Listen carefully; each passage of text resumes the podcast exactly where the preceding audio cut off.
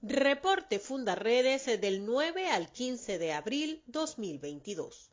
Fundarredes presentó su boletín número 39 en el que revela la situación de los migrantes que se enfrentan a los coyotes, una modalidad delictiva que se reinventa en las fronteras colombo-venezolanas, donde quienes huyen de la emergencia humanitaria compleja que agobia al país en medio de la desesperanza e indefensión se convierten en víctima de los grupos armados irregulares que operan en las zonas de frontera.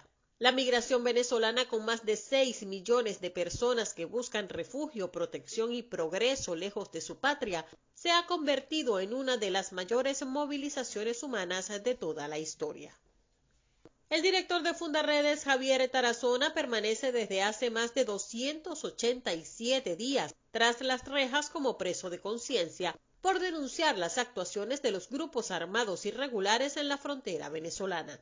Su permanente defensa de los derechos humanos le mantiene sujeto a una detención arbitraria e injusta, sometido a tratos crueles e inhumanos que minan su ya delicada salud, por lo que de manera permanente desde Fundarredes, en compañía de sus familiares, así como de diversas instituciones y organismos defensores de derechos humanos a nivel nacional e internacional, exigimos su inmediata liberación. Fundarredes registró un aumento significativo en los índices de violencia de los estados fronterizos de Venezuela durante el mes de marzo de 2022.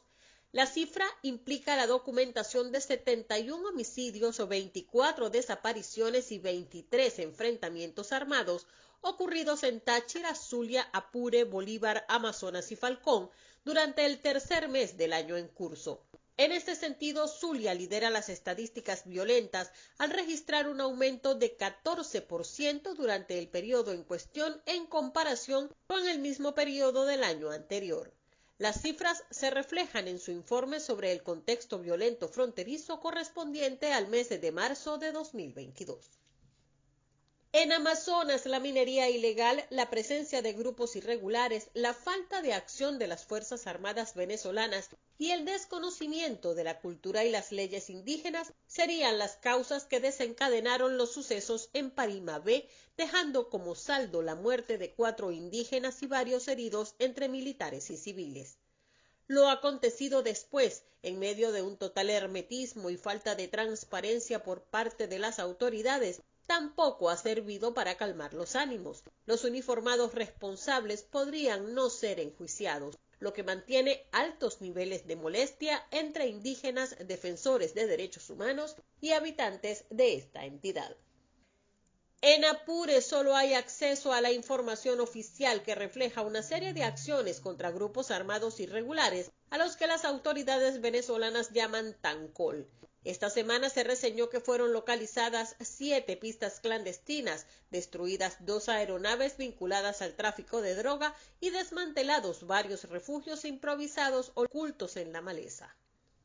En Táchira, la acción de grupos irregulares siembra de muerte las trochas de la frontera con el departamento colombiano de Norte de Santander, pues estos pasos ilegales fueron escenario de al menos otros cuatro asesinatos durante la última semana. Durante el primer trimestre de este año, la entidad contabiliza 26 homicidios cometidos en 12 de sus 29 municipios. En Bolívar, el enfrentamiento entre las bandas de El Perú y el tren de Guayana por el control del oro en las minas ilegales está causando muerte y desolación en la población de El Callao, donde pobladores han reportado enfrentamientos que son negados por los cuerpos policiales. Al menos cuatro personas relacionadas con bandas delincuenciales murieron a causa de disparos en esta zona durante la última semana. La comunidad permanece bajo un toque de queda no declarado. En un video difundido a través de redes sociales, el cabecilla de El Perú asegura, entre otras cosas, que la organización rival está asociada con organismos de seguridad del Estado.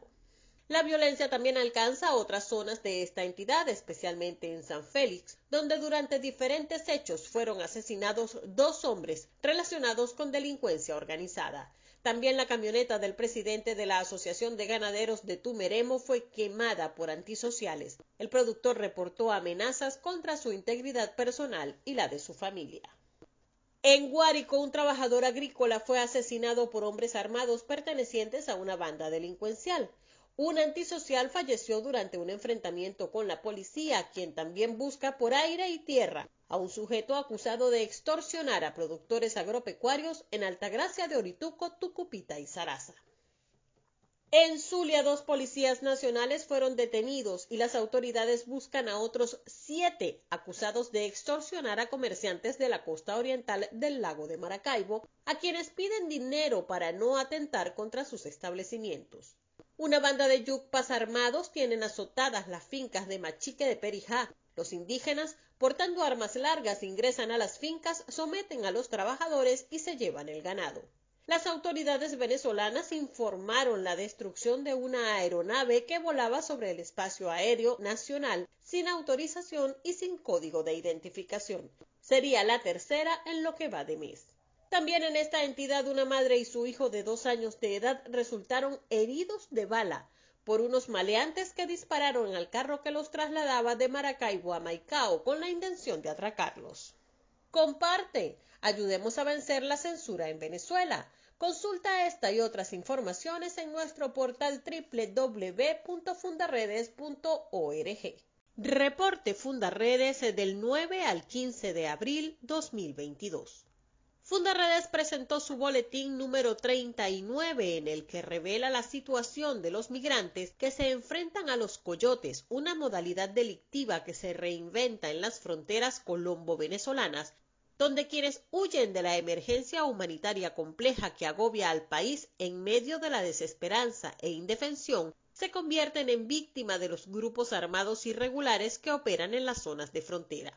La migración venezolana, con más de 6 millones de personas que buscan refugio, protección y progreso lejos de su patria, se ha convertido en una de las mayores movilizaciones humanas de toda la historia.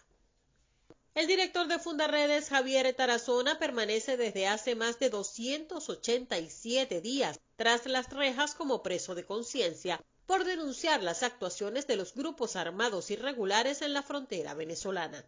Su permanente defensa de los derechos humanos le mantiene sujeto a una detención arbitraria e injusta, sometido a tratos crueles e inhumanos que minan su ya delicada salud, por lo que de manera permanente desde Fundaredes, en compañía de sus familiares, así como de diversas instituciones y organismos defensores de derechos humanos a nivel nacional e internacional, exigimos su inmediata liberación.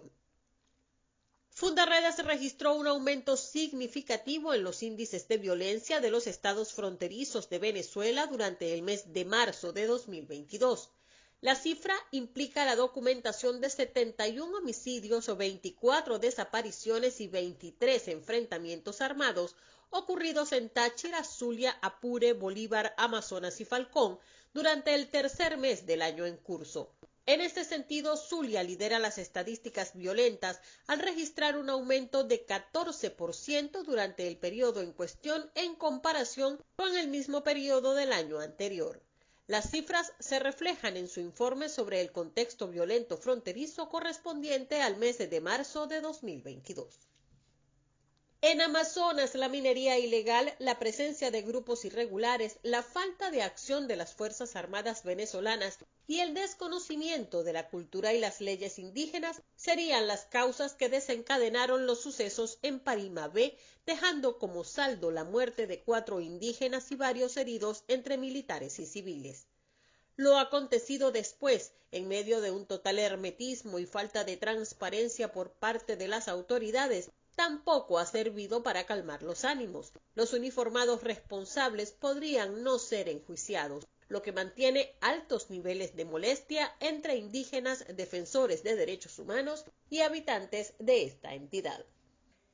En Apure solo hay acceso a la información oficial que refleja una serie de acciones contra grupos armados irregulares a los que las autoridades venezolanas llaman TANCOL.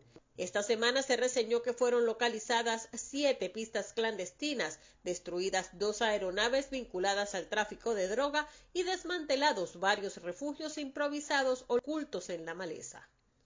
En Táchira, la acción de grupos irregulares siembra de muerte las trochas de la frontera con el departamento colombiano de Norte de Santander, pues estos pasos ilegales fueron escenario de al menos otros cuatro asesinatos durante la última semana. Durante el primer trimestre de este año, la entidad contabiliza 26 homicidios cometidos en 12 de sus 29 municipios.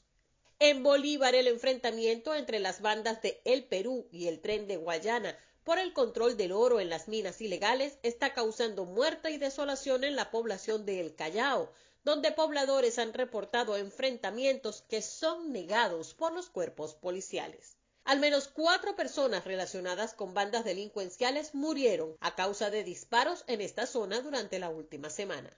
La comunidad permanece bajo un toque de queda no declarado. En un video difundido a través de redes sociales, el cabecilla de El Perú asegura, entre otras cosas, que la organización rival está asociada con organismos de seguridad del Estado.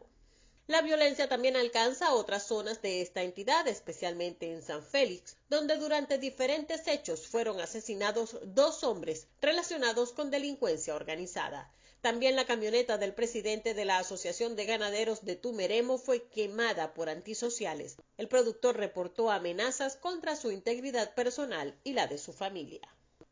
En Guárico, un trabajador agrícola fue asesinado por hombres armados pertenecientes a una banda delincuencial. Un antisocial falleció durante un enfrentamiento con la policía, quien también busca por aire y tierra a un sujeto acusado de extorsionar a productores agropecuarios en Altagracia de Orituco, Tucupita y Sarasa. En Zulia, dos policías nacionales fueron detenidos y las autoridades buscan a otros siete acusados de extorsionar a comerciantes de la costa oriental del lago de Maracaibo, a quienes piden dinero para no atentar contra sus establecimientos. Una banda de yucpas armados tienen azotadas las fincas de Machique de Perijá. Los indígenas, portando armas largas, ingresan a las fincas, someten a los trabajadores y se llevan el ganado. Las autoridades venezolanas informaron la destrucción de una aeronave que volaba sobre el espacio aéreo nacional sin autorización y sin código de identificación.